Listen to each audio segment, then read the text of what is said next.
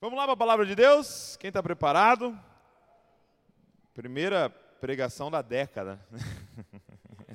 Deus. É, abre comigo aí, é, em Lucas 10. Lucas 10.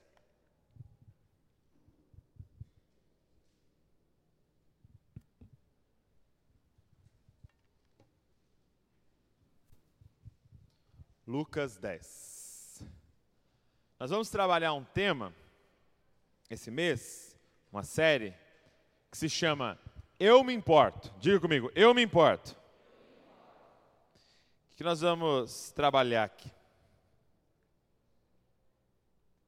O que a gente quer dizer com eu me importo é o que, o que, o que é se importar?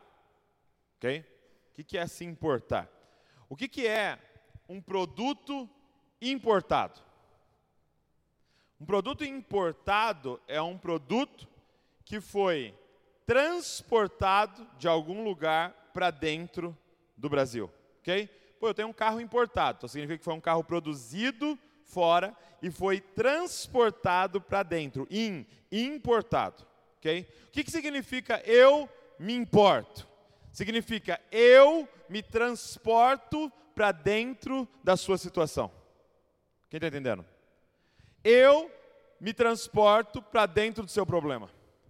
Eu me importo com o que você está passando. Eu não fico de longe, só observando o que está acontecendo com você. Eu me importo. Diga comigo, eu me importo.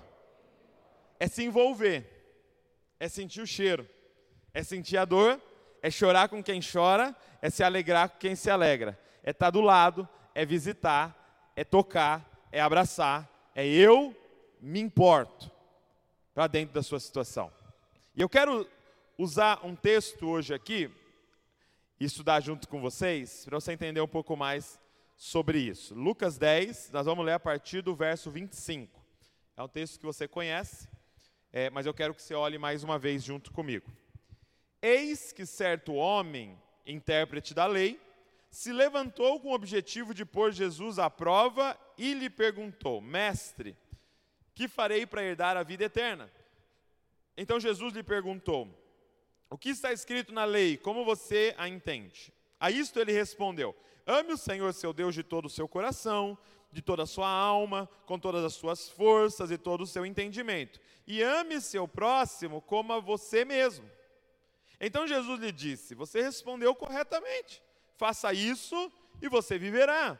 Mas ele, querendo justificar-se, perguntou a Jesus: Quem é o meu próximo? Jesus prosseguiu dizendo: Um homem descia de Jerusalém para Jericó e caiu, caiu nas mãos de alguns ladrões. Estes, depois de lhe tirar a roupa e lhe causar muitos ferimentos, retiraram-se, deixando semi-morto. Por, ca por, casualidade, um sacerdote estava descendo por aquele mesmo caminho e, vendo aquele homem, passou de largo. De igual modo, um levita descia por aquele lugar e, vendo-o, passou de largo. Certo samaritano, que seguia o seu caminho, passou perto do homem e, vendo-o, compadeceu-se dele. E, aproximando-se, fez curativos nos seus ferimentos, nos ferimentos dele, aplicando-lhes óleo e vinho, e depois colocou aquele homem sobre o seu próprio animal, levou-o para uma hospedaria e tratou dele. No dia seguinte, separou dois denários e os entregou ao hospedeiro, dizendo: Cuide deste homem, e se você gastar algo a mais, farei reembolso quando eu voltar. Então Jesus perguntou: Qual desses três lhe pareceu ter sido próximo do homem que caiu nas mãos dos ladrões? O intérprete da lei respondeu: O que usou de misericórdia para com ele. Então Jesus lhe disse: Vá e faça o mesmo. Feche seus olhos. Papai, nós estamos aqui, Pai, nessa tarde, diante da tua escritura sagrada, Pai. Nós estamos aqui diante da verdade, Pai. Nós queremos te pedir que a verdade nos liberte hoje aqui. Fala com a gente, Senhor. Espírito Santo, nos guia em toda a verdade das Escrituras. Nós abrimos o nosso coração, nós escancaramos agora a nossa mente e pedimos: fala conosco, fala ao nosso coração, mexe no que precisa ser mexido, denuncia o que precisa ser denunciado em nós, Pai, mas faz algo em nós. Pai. Nós queremos te conhecer ainda mais e ser ainda mais parecidos contigo, Pai. Por isso, nos transforma de glória em glória a imagem do teu Filho amado, Jesus. É o que nós te pedimos, no nome de Jesus. Amém. Olha só. Você já esteve com alguém importante? Já, já esteve assim na presença de alguém importante? Eu ouvi alguém dizendo assim: olha, toda vez que você estiver diante de alguém importante, faça perguntas e cale-se. toda vez que você estiver diante de alguém que você está considerando importante, faça perguntas. Ouça muito mais do que você fala. Então eu quero te propor um exercício aqui para você pensar junto comigo. Se você hoje pudesse jantar com qualquer pessoa do mundo, e aí eu vou até adicionar um, uma regra aqui, vivo ou morto, ou seja, alguém que está vivo ou alguém do passado. Você pudesse jantar com qualquer pessoa da história, com quem você jantaria? Ok? Pensa aí. Se você pudesse jantar com qualquer pessoa da história, com quem você jantaria? Pense em alguém muito importante. Quem seria essa pessoa extremamente importante que você gostaria de jantar? E uma segunda pergunta: o que você perguntaria para ela? Ok? O que você perguntaria para essa pessoa? Qual pergunta você faria para ela nesse jantar?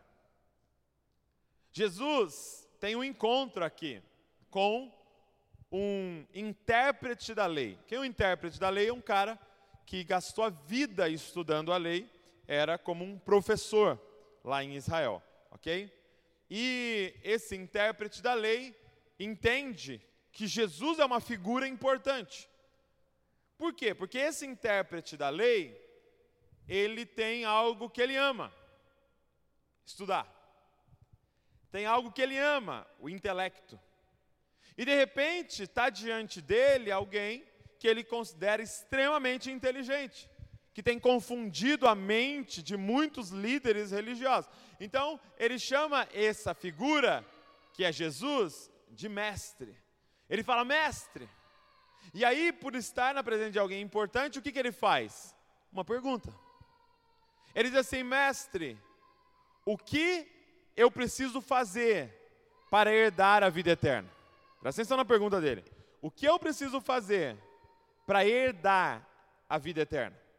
É uma pergunta muito boa, sim ou não? Se eu estou diante de Jesus, perguntar para ele. Então, só para eu conferir aqui se o Douglas está falando certo de domingo, Jesus. O que, que eu preciso fazer para herdar a vida eterna? Aí, Jesus faz algo interessante. Apesar de ser o mestre, ele não responde mas ele pergunta. É interessante porque para mim, Jesus perguntar é ele dizendo assim: Você me considera importante, mas eu te considero importante. Ele diz assim: Você é o intérprete da lei, como você a interpreta? Jesus volta à pergunta: Como você entende a lei? E aí esse homem responde: Ele fala assim: Amarás o Senhor teu Deus de todo o teu coração, com toda a tua alma, com todo o teu entendimento, com todas as tuas forças, e amarás o teu próximo como a si mesmo. Jesus fala, está correto, parabéns, porque essas duas leis, elas resumem todas as leis. Se você obedecer essas duas, você obedece a lei inteira. Se você amar a Deus com todas as suas forças, entendimento, alma é, é, e coração, você vai usar o nome de Deus em vão? Você vai fazer ídolos para você? Você vai desonrar ele? Não. Se eu amo o meu próximo como a mim mesmo, eu vou matar ele? Vou roubar ele? Vou mentir para ele? Vou cobiçar a esposa dele? Não. Então, obedecendo essas duas, você está obedecendo a lei toda. Jesus olha para ele e fala: está correto, você acertou. Faz isso e você vai ter a vida eterna. Faz isso e você viverá. Mas aí esse homem, presta atenção, entra em parafuso. Porque se nós fôssemos usar a linguagem que nós vamos usar aqui hoje, ou usar esse mês, o que Jesus estava dizendo é: para herdar a vida eterna, você precisa desse estilo de vida aqui, ó. Ame o que é mais importante: Deus e o seu próximo. Presta atenção. Ele está dizendo: para herdar a vida eterna, é simples, você precisa desse estilo de vida. Ame o que é mais importante. Acima de tudo, ame o que é mais importante: Deus e ao seu próximo. E aí esse homem, o intérprete da lei, entra em parafuso. Ele fica preocupado com essa resposta. Por quê? Porque o amar a Deus, ok. O que eu preciso para herdar a vida eterna? Se eu te responder, para herdar a vida eterna, você precisa amar a Deus, orar, ler Bíblia, jejuar, adorar. Você vai falar, ok. Agora, quando eu coloco, agora você precisa amar o teu próximo como a você mesmo. Esse estilo de vida de amar o outro está ligado ao meu herdar a vida eterna. Esse cara falou: opa, peraí, peraí, peraí. Vamos conversar aqui, Jesus. Quem é o meu próximo? que amá-lo depende a minha vida eterna. A pergunta desse homem, usando a nossa linguagem aqui desse mês, é: Jesus, entendi que eu tenho que amar o que é mais importante, a Deus e ao meu próximo. Mas quem é importante? O tema da mensagem hoje é essa: quem é importante? A pergunta que eu comecei fazendo para vocês era uma pegadinha, ok? Quando eu pergunto para você, você já encontrou com alguém importante? Tem algo implícito nessa pergunta. Porque é, o que está implícito é, você já encontrou com alguém que não é importante? Quais são os encontros que você tem no seu dia que você não considera importante? Quem são as pessoas que cruzam o seu caminho que você não considera importante? Quem são as pessoas que você despreza? Que você ignora? Que você não vê? Jesus, quem é importante?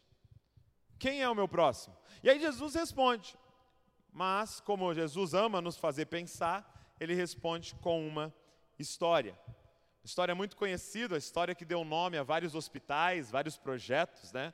O Bom Samaritano. E diz assim: Um homem descia de Jerusalém para Jericó e caiu nas mãos de alguns ladrões. Então, essa história tem personagens.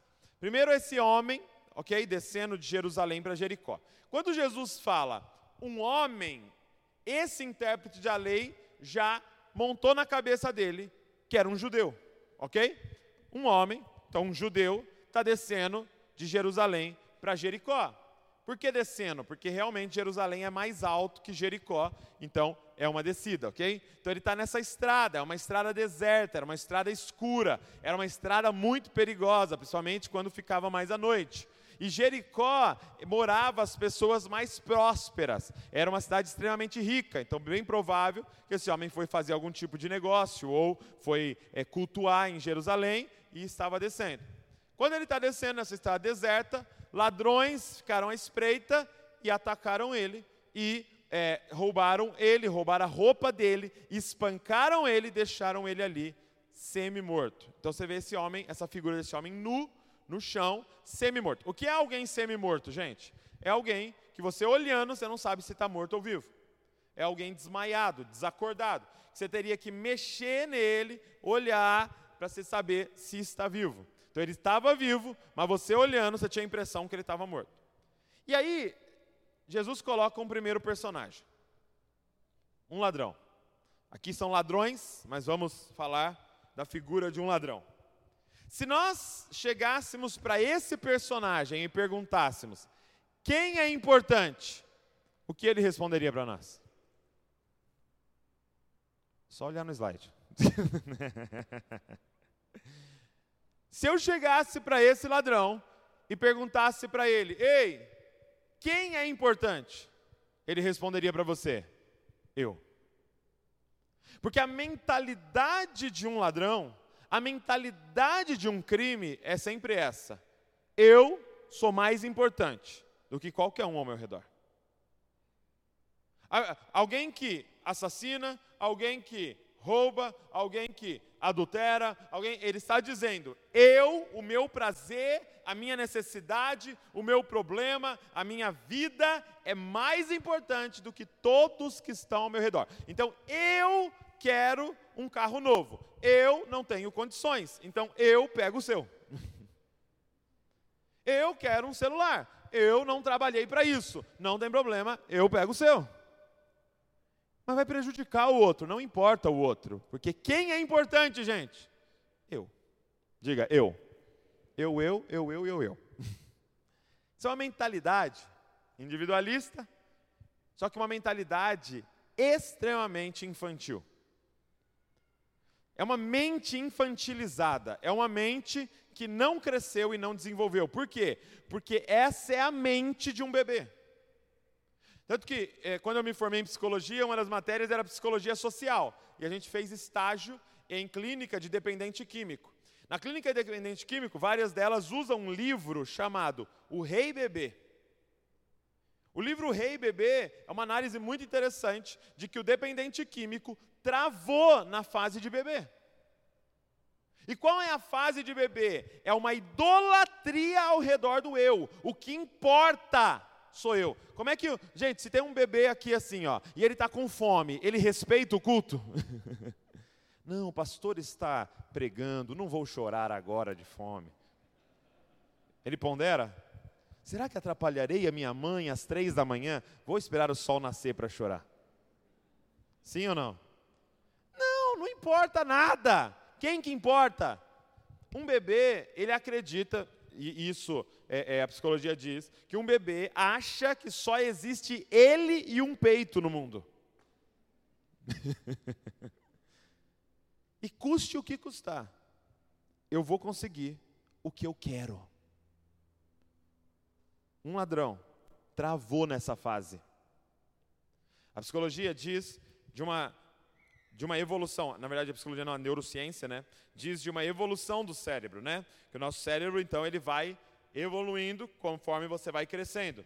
E a primeira, é, é, é, o cérebro inicial de um bebê é o que eles chamam de um cérebro reptiliano, porque é o cérebro de um réptil, ok? É o cérebro de uma cobra, é o cérebro de um, de um lagarto.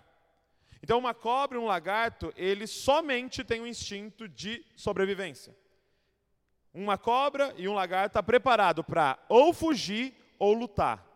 Ou atacar você ou fugir, porque ele só tem uma coisa: sobreviver. Ele precisa comer e se proteger, comer e se proteger, ter o prazer da comida e se proteger, só. Tanto que um réptil bota os ovos dos filhotes e vai embora. ele não fica lá, ai meu Deus, os meus lagartinhos, não. As minhas cobrinhas, não. Ele bota o ovo e vai embora. Porque quem importa na vida, gente? Eu. Você é um, o, o cérebro de um réptil. Então tem gente que tem uma cabeça de cobra. Sei que a minhoca não é um réptil, mas nós podemos chamar de cabeça de minhoca. Porque ele ainda está nessa fase. Como se só tivesse ele no mundo. Você está andando de carro, de repente o sujeito abre o, o vidro e joga um papel para fora. O que, que é isso, gente? É uma cabeça de cobra. É um bebê gigante de 70, 80 quilos. Porque o que importa? O meu carro não está sujo, nem que eu suje a cidade inteira. Quem está entendendo o que eu estou falando? Essa é a primeira mentalidade. Quem é importante? Eu. Se não me atrapalhar, beleza. Agora, no momento que me atrapalhou, o que importa sou eu. Segundo personagem que Jesus coloca aqui. E eu quero só mudar a ordem, ok? Ele coloca que então esse homem está semi-morto e desce um outro personagem. Eu vou mudar a ordem. Primeiro eu vou falar do levita. Desce o levita, ok? Quem é o levita? É um cara que vem voando assim. Brincadeira, não é? Entendeu, né? Levita. Levita.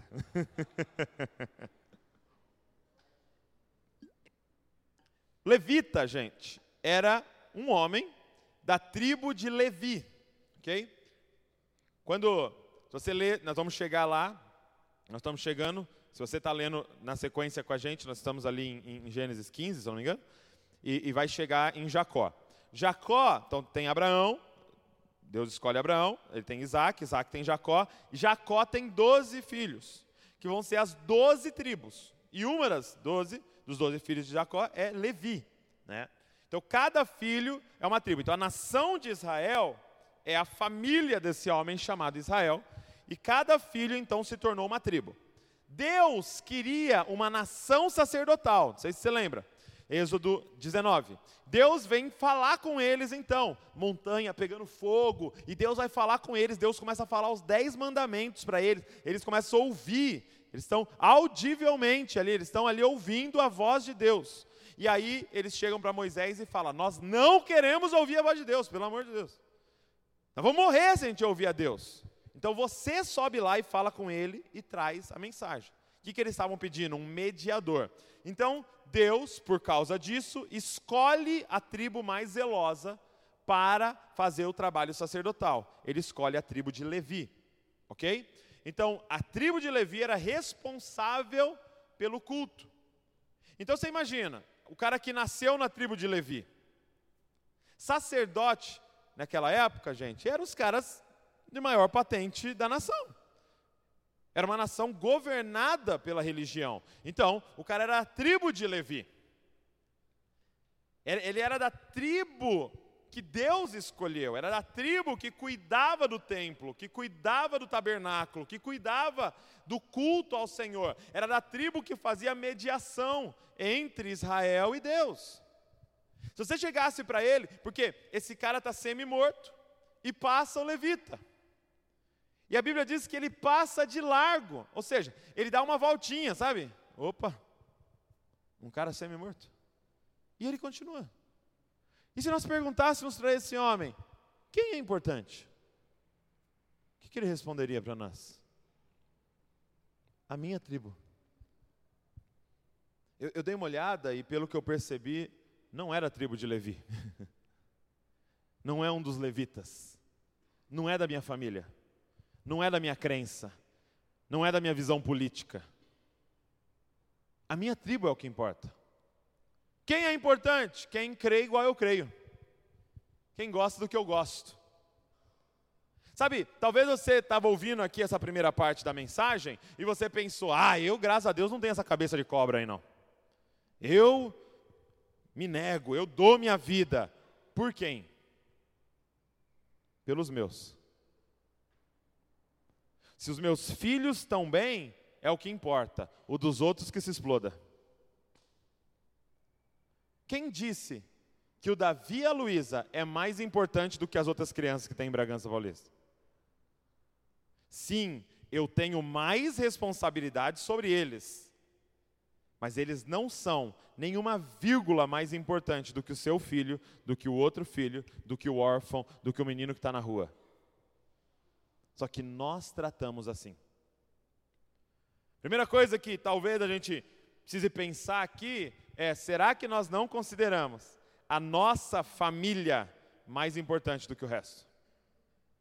E desprezamos o resto? Talvez não seja a família o seu problema, seja é, é, a religião o seu problema. Você passa com alguém necessitado e dá uma olhada, deixa eu ver. Hum, é da Umbanda. Pô, a gente não ajuda o pessoal da Umbanda. Que pena. Hum, é espírita. Poxa, é, é, é, ateu. Ah, Deus está pesando a mão. Deus está pesando a mão, com certeza. Ateu. Está tá nessa situação por causa disso. Não crê como eu creio. Não é da minha tribo. Não é do meu grupinho. Quando eu disse para vocês que inicialmente é esse cérebro reptiliano, a segunda fase de desenvolvimento do cérebro, eles chamam de, do cérebro de um mamífero. Porque agora o mamífero, ele não bota ovo. Aonde que ele gera o filhote? Aqui dentro. Agora o filhote já sai de dentro dele. E quando ele tem os filhotes, a vida dele é o que agora? Proteger a tribo. Olha só. Já viu um cachorro que é mansinho e ele está com os filhotes dele, como é aqui, que, né, uma cadela aqui que ela vira? vira uma leoa, meu irmão. Por quê? Porque agora a minha vida é proteger os meus. Quem é importante? A minha tribo. Quem é importante? O meu grupo. A minha família. Só que isso nos traz um problema com o Evangelho. Porque em Mateus, capítulo de número 5, Jesus fala assim, no verso 14: Vocês são a luz do mundo. Sim? Vocês são a luz do mundo. Só que aí no 15 ele diz assim: Não se acende uma candeia e coloca debaixo de um cesto. Que, que Jesus. O, o sermão da montanha não é Jesus falando, não seja um pecador, seja é, é, é, um, um crente. Não. É Jesus dizendo, não seja um religioso, viva o Evangelho. A diferença, irmão da montanha, é sobre religiosidade e o evangelho. Ele está dizendo: a religiosidade faz isso, eu acender a luz, que é o conhecimento de Deus, e colocar debaixo de uma vasilha, só para os meus. Essa vasilha é essa, esse, essa bolha gospel que a gente cria muitas vezes. Essa vasilha pode ser nossa família. Essa vasilha pode ser é, qualquer coisa que eu digo. Não, isso aqui é só para os meus. Ele disse: não, tira essa vasilha, coloca a luz no lugar mais alto e que essa luz brilhe para todos os homens. Acenda essa luz e coloque no lugar mais alto e que as boas obras alcance todos os homens. Porque eu coloquei conhecimento de Deus na vida de vocês para que vocês abençoem o maior número possível de pessoas. Quem é importante? Diria o levita, a minha tribo. Essa mentalidade, gente, que patrocinou o racismo. Sim ou não? Quem é importante? Tal cor de pele, tal etnia, nasceu em tal lugar. É essa mentalidade que faz ricos desprezarem pobres. É essa mentalidade tribal, grupal. Agora, Jesus coloca mais um personagem aqui. Além do levita, desce então um sacerdote. Quem é um sacerdote? O sacerdote era alguém da tribo de Levi, mas dentro da tribo de Levi, da família de Arão. E ele então tinha, era responsável pelo ministério, era responsável pelo templo. E aí o sacerdote vem e ele também passa de largo. Ele não para. Por quê, gente? Se você perguntasse para esse sacerdote, presta atenção, quem é importante? Talvez ele não falaria um quem. Ele diria: importante é a minha função. Importante é a minha missão. Importante é o meu propósito. Cada vez mais, agora, na nossa, na nossa cultura, está diminuindo essa mentalidade tribal. Ainda há isso. Mais importante é a minha família, o meu grupo do que outros. Mas cada vez está quebrando mais. Por quê? Porque uma mentalidade está se instalando de direitos humanos, de unidade entre os povos, de é, é, todos são importantes. Cada vez se prega mais isso. E apesar disso ser ótimo, nós caímos num terceiro problema. Porque agora nós estamos numa sociedade do desempenho. Agora, a supervalorização não é da minha família, agora é do meu desempenho, do meu, da minha missão, do meu propósito. Por que, que esse cara não para? Porque parar atrapalharia o propósito dele. Presta atenção. Ele era um sacerdote, ele que servia no templo. Só que tem uma lei em Levítico que se um sacerdote tocasse em um morto, ele ficaria impuro e por dias não poderia trabalhar no templo.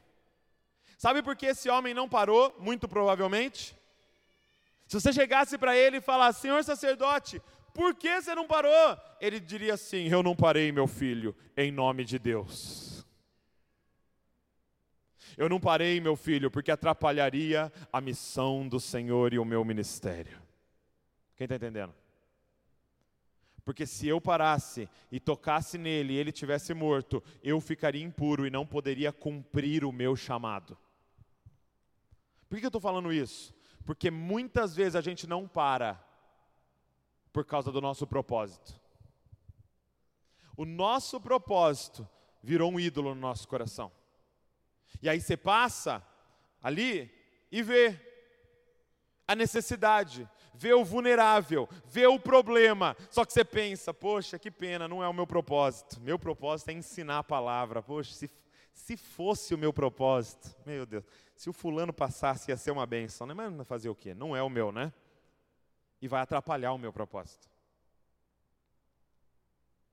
Vai atrapalhar a minha missão. Nós, então, nós entramos agora numa era da correria. Qual que é o legal agora de responder para a pergunta, e aí, como é que vai? Qual que é o bonito de responder? Qual que é a forma de responder essa pergunta? E aí, como que você está? Parece que agora o jeito mais bonito de responder essa pergunta é: estou na correria. Nossa, estou correndo, cara. Meu Deus, está uma correria. Meu Deus, tô, meu, correndo muito. Correndo, correndo, correndo. Sim, disparado. Estou que nem o pessoal na volta do lago ali. E correria. Faz um teste. Quando alguém te perguntar, e aí, como é que vai? Responde assim, ó. Estou andando bem devagarzinho. Assim, quase parando, eu estou quase sentando. O que, que a pessoa vai falar para você? Como que a pessoa vai olhar para você? Um desprezo, tipo, como? Porque nós estamos na era do desempenho. Vale mais quem faz mais. Só que nessa correria, essa correria, sabe por que muitas vezes a gente responde, eu estou na correria? Porque a gente morre de medo que a pessoa te peça ajuda.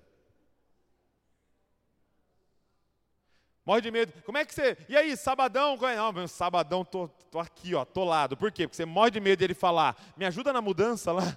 Estou mudando para o quarto andar e não tem elevador. Me ajuda a levar o tanquinho. Quem já viveu isso na pele? Assim? Muito melhor falar, estou na correria, né? Poxa, um semi-morto. Pô, mas estou na correria, terrível. Não posso parar. Eu sei aonde eu quero chegar. Eu tenho destino. O lance é que esse sacerdote não entendeu nada sobre chamado e propósito. Nada. Esse sacerdote, gente, era um especialista na lei. Um especialista no Pentateuco, nos cinco primeiros livros da Bíblia que a gente está lendo. Olha comigo, deixa, deixa Lucas 10 aí para você não perder. Olha comigo, Gênesis 2. Gênesis 2, foi que a gente leu essa semana. Gênesis 2. Olha só o que diz o verso de número 9. 9? Não. Número 15. Gênesis 2, 15. Volta lá no comecinho. Gênesis 2, 15. Diz assim, olha, quando você quer descobrir propósito, chamado, volta à origem, ok? Volta ao início de tudo. O Senhor Deus tomou o homem, colocou no jardim do Éden para cultivar e guardar. Presta atenção? Qual era a função dele? Cultivar e guardar. O que, que é cultivar, gente? Cultivar é a palavra abade. Fala comigo, abade. Abade é a mesma palavra para culto. Então, cultivar era a mesma coisa que culto. Então, a primeira função do homem é o quê? Culto. Quando o sacerdote entrava no templo, entrava no tabernáculo, o que, que ele fazia lá dentro? Abade, culto. Então, o que eu estou fazendo aqui agora e o que você faz das 8 às 5 é o que? Abade, adoração ao Senhor. Mas eu, eu, eu trabalho com Excel, abade. Eu trabalho fazendo unha, abade. Sou engenheiro, abade. Sou advogado, não, aí não. Estou brincando, abade também. Então, é culto ao Senhor. Você foi criado para duas funções: culto e aí, segundo, guardar. A palavra guardar é chamar. Chamar, com R no final, ok?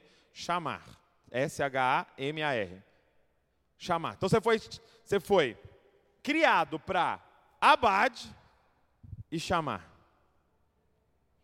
Cultuar o Senhor e proteger, guardar a criação. Isso envolve, sim, o planeta, mas principalmente o meu irmão. Ama o Senhor teu Deus de todo o teu coração e o teu próximo como a si mesmo. Isso é o nosso chamado. Isso é o nosso chamado. Abade e chamar. Agora, olha que interessante. É Gênesis 4. Vai para frente aí que você leu isso aqui também. Ó. Gênesis 4. Caim e Abel. Caim e Abel, os dois filhos de Adão e Eva. Chegou na hora do culto, na hora da oferta. Os caras se mataram na hora da oferta. Olha que perigo que é a hora da oferta.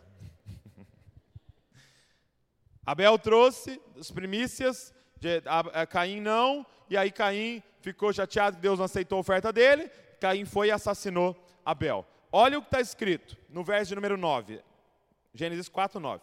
O Senhor disse a Caim: Onde está Abel, o seu irmão? Ele respondeu: Não sei, por acaso sou eu, guardador do meu irmão? Sabe qual é a palavra guardador no original? Chamar. Caim virou para Deus e perguntou: Por acaso sou eu chamar do meu irmão? O que, que Deus respondeu? Sim! é exatamente o que você é. Por acaso eu cuido da vida do meu irmão? Sim! Por acaso sou eu responsável pelo meu irmão? Sim, você foi criado para isso. Por acaso eu tenho que parar e ajudar esse semi-morto? Sim, esse é o seu chamado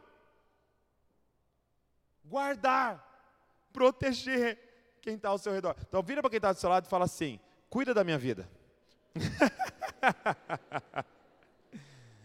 Essa história de ninguém tem nada a ver com a minha vida, isso não é bíblico. Isso é satânico. Quer te isolar. Eu tenho a ver com a sua vida e você tem a ver com a minha vida. Porque nós fomos chamados para abade e chamar. Cultuar e guardar um a vida do outro. Esse sacerdote não tinha entendido nada. Por que, que você não parou? Por causa da minha missão. Mas aquele cara era a sua missão. Quem é importante? E aí Jesus, volta lá em Lucas 10, coloca um último personagem aqui, que é o samaritano.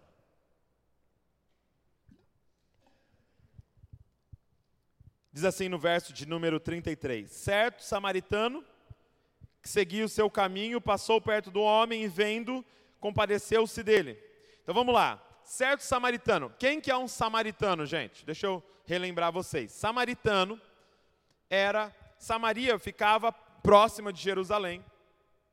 E um judeu odiava um samaritano. Mas odiava, pensa em ódio. Por quê? Porque samaritano para eles era pior do que gentil, pagão. Porque um samaritano, ele era da descendência de Israel, ele adorava Yahvé, só que ele casou com povos pagãos, e eles são uma mistura de Israel com paganismo, então eles adoravam Yahvé, mas junto com deuses pagãos, e eles obedeciam parte da lei, mas outros cultos, então para eles era uma mistura, para eles era uma abominação para um judeu, o samaritano. Então olha, olha a história que Jesus conta. Quem que está deitado no chão estirado? Um judeu. Quem que está passando? Alguém que o judeu odeia. Não é que o samaritano odeia o judeu, o judeu odeia o samaritano. Tanto que um judeu, diz a tradição, que ele orava assim de manhã: Obrigado, Yahvé, porque eu não nasci samaritano. Você imagina isso? Obrigado, porque eu não nasci samaritano. Então, quem está estirado no chão é aquele que odeia quem está passando. Então, imagina você passando e vê no chão caído alguém que fala mal de você, te odeia, tentou te ferrar lá na empresa e te destruir. Como é que você passa? Quem me viu passar na prova, hein? Como é, como é que você trata? Então está passando um samaritano, ok? E aí diz assim, olha, verso 33. Certo samaritano que seguia o seu caminho. Então, assim como o sacerdote, assim como o levita, ele estava indo para algum lugar. Ele estava indo fazer alguma coisa. Ele estava indo cumprir um chamado, uma missão, indo ver a família, indo trabalhar. Ele estava indo fazer alguma coisa. Ele estava indo no caminho. Só que o que, que ele entendeu, cara, que nós temos que entender hoje aqui? Que nós não podemos. Gente, o que é. Deixa eu redefinir uma coisa aqui. O que é o nosso chamado e o nosso propósito? O nosso chamado e o nosso propósito é a soma dos nossos recursos e habilidades com a situação que Deus apresenta no nosso caminho. Presta atenção. Você está num caminho, indo, mas de repente, no meio desse caminho, apareceu alguma coisa. Não seja tão apegado àquilo que está na sua cabeça, a ponto de não perceber o que Deus colocou no seu caminho para você fazer. Não seja tão rígido para onde você acha que você deve ir, a ponto de ignorar quem Deus pôs no seu caminho. Ele estava a caminho, mas ele permitiu ser interrompido no caminho dele. Ele permitiu mudar de rota, ele permitiu mudar de objetivo, porque qual é o propósito de Deus? É aquilo que você tem habilidade e recurso para resolver e o problema que aparece na sua frente. Douglas, o que eu tenho que fazer? Qual é o problema que você está vendo? qual é o vulnerável que você está vendo? Qual é a situação que está perto de você? E que você tem no seu cavalo os recursos para resolver. Olha só, ele continua: que seguia o seu caminho, e ele passou perto, e vendo, compadeceu-se dele. Ele não passou de largo, ele passou perto, e ele viu. Só que para ver, eu tenho que tirar os olhos de mim. Para ver, eu tenho que tirar os olhos do meu umbigo. Para ver, eu tenho que estar liberto dessa necessidade de ficar me agradando e tentando me servir, porque é só a única forma, é a única forma de ver. Você está vendo quem está ao seu redor aqui, gente? Você está vendo o problema do outro? Ou você entra aqui e quer, eu quero ser abençoado, quero ser abençoado, e sai, vou aplicar, vou aplicar a palavra, e não olha nem para o lado. Quem que está do seu lado? Está bem quem está do seu lado? Quantas vezes a gente pergunta, e aí, tudo bem? E nem ouve a resposta. Quando você perguntar, e aí, tudo bem? Olha no olho, porque a resposta está no olho, não está na fala. Porque nós, no automático, a gente fala, tudo bem. Tudo caindo, da vida destruindo, o cara querendo se matar no outro dia. Não, tudo bem, tudo bem. Olha no olho. Esse homem viu. Por quê? Porque não estava olhando para o próprio umbigo. Ele passa perto e ele vê. E olha só, Jesus coloca uma palavrinha aqui fundamental. Vendo, compadeceu-se dele. Uau.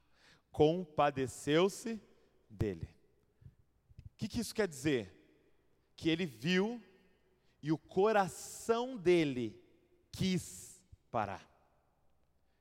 Jesus joga para dentro, ele fala do interior desse homem. Não é simplesmente ele viu e o pai dele ensinou que é importante ajudar quem está no caminho. Ele viu e ele descobriu que vai para o céu quem dá esmola. Ele viu e descobriu que ganha em dobro quem ajuda o pobre. Não, não. Ele compadeceu. É como se Jesus colocasse uma lágrima escorrendo no olho dele e como se Jesus falasse: Ele amou aquele cara que estava no chão. E quem é que estava no chão? Alguém que odiava ele.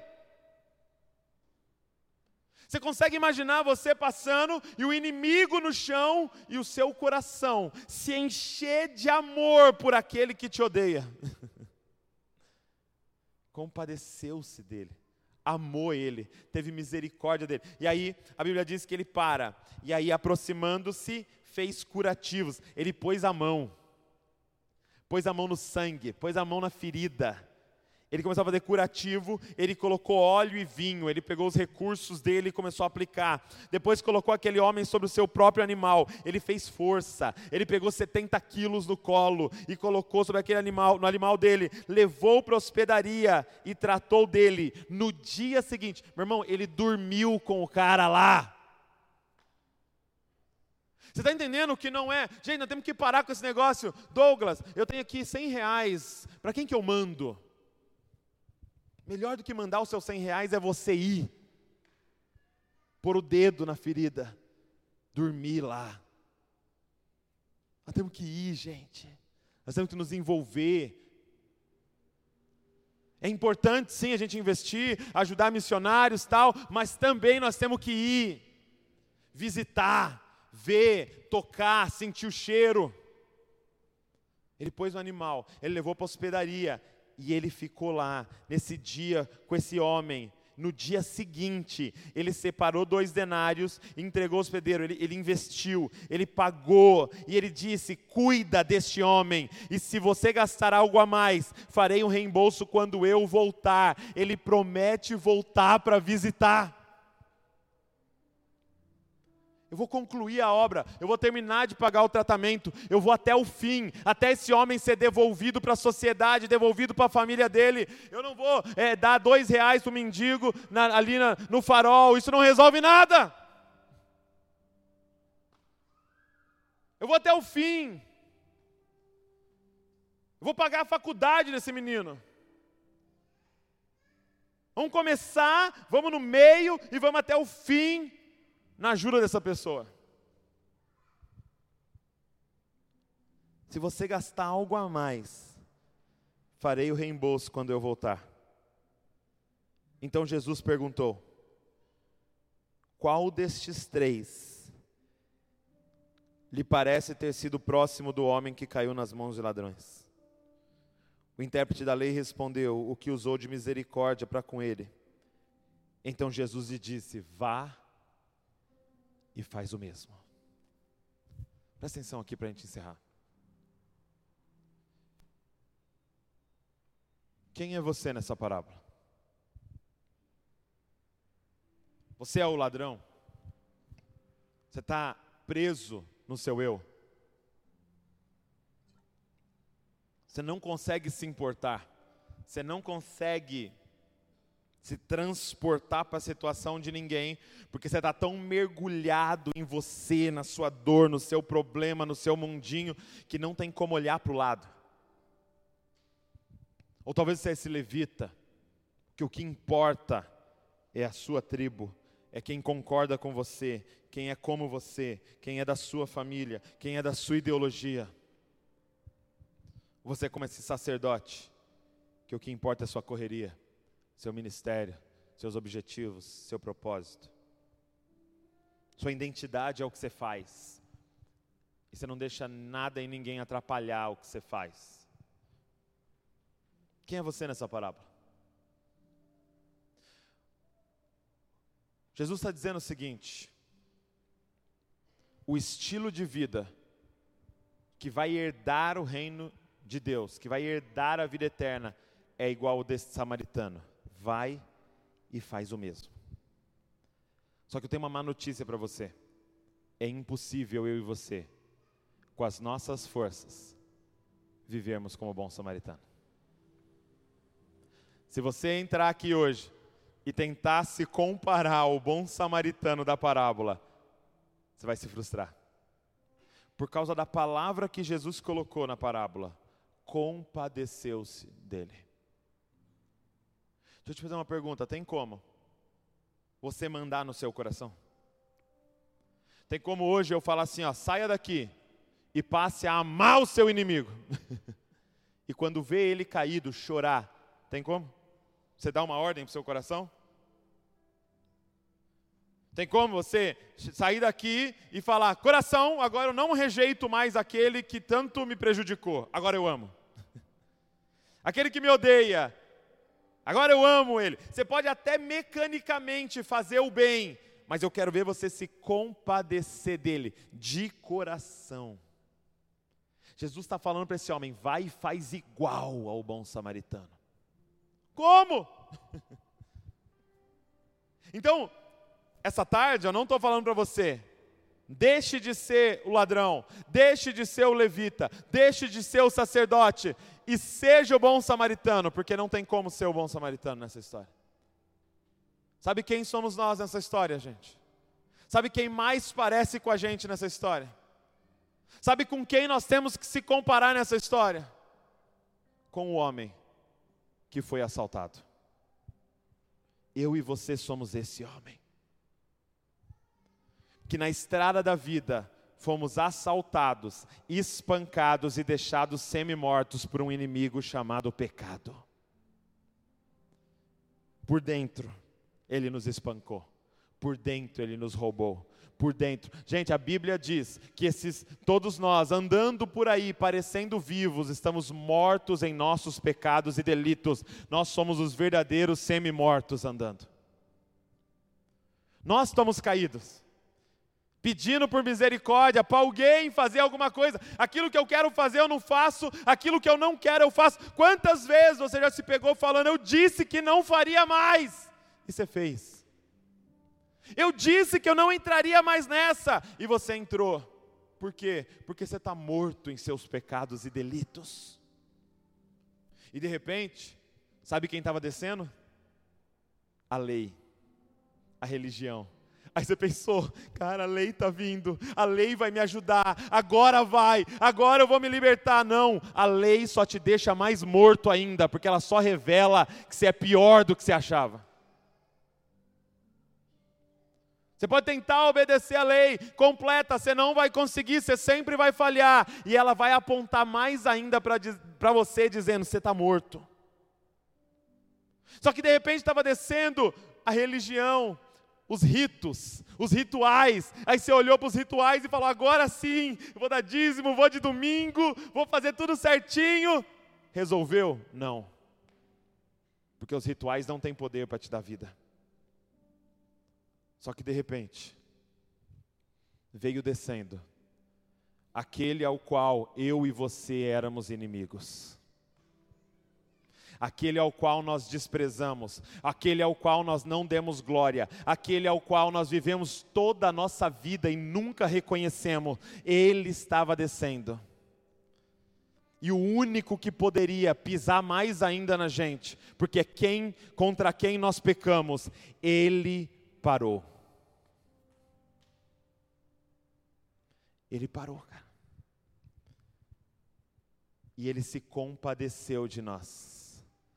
Ele quis, o coração dele se encheu de amor por alguém que era inimigo dele, e ele começou a curar as nossas feridas, ele começou a derramar óleo sobre nós, vinho sobre nós, ele nos leva para uma hospedaria e nos ressuscita nele, e deixa uma promessa: eu vou voltar.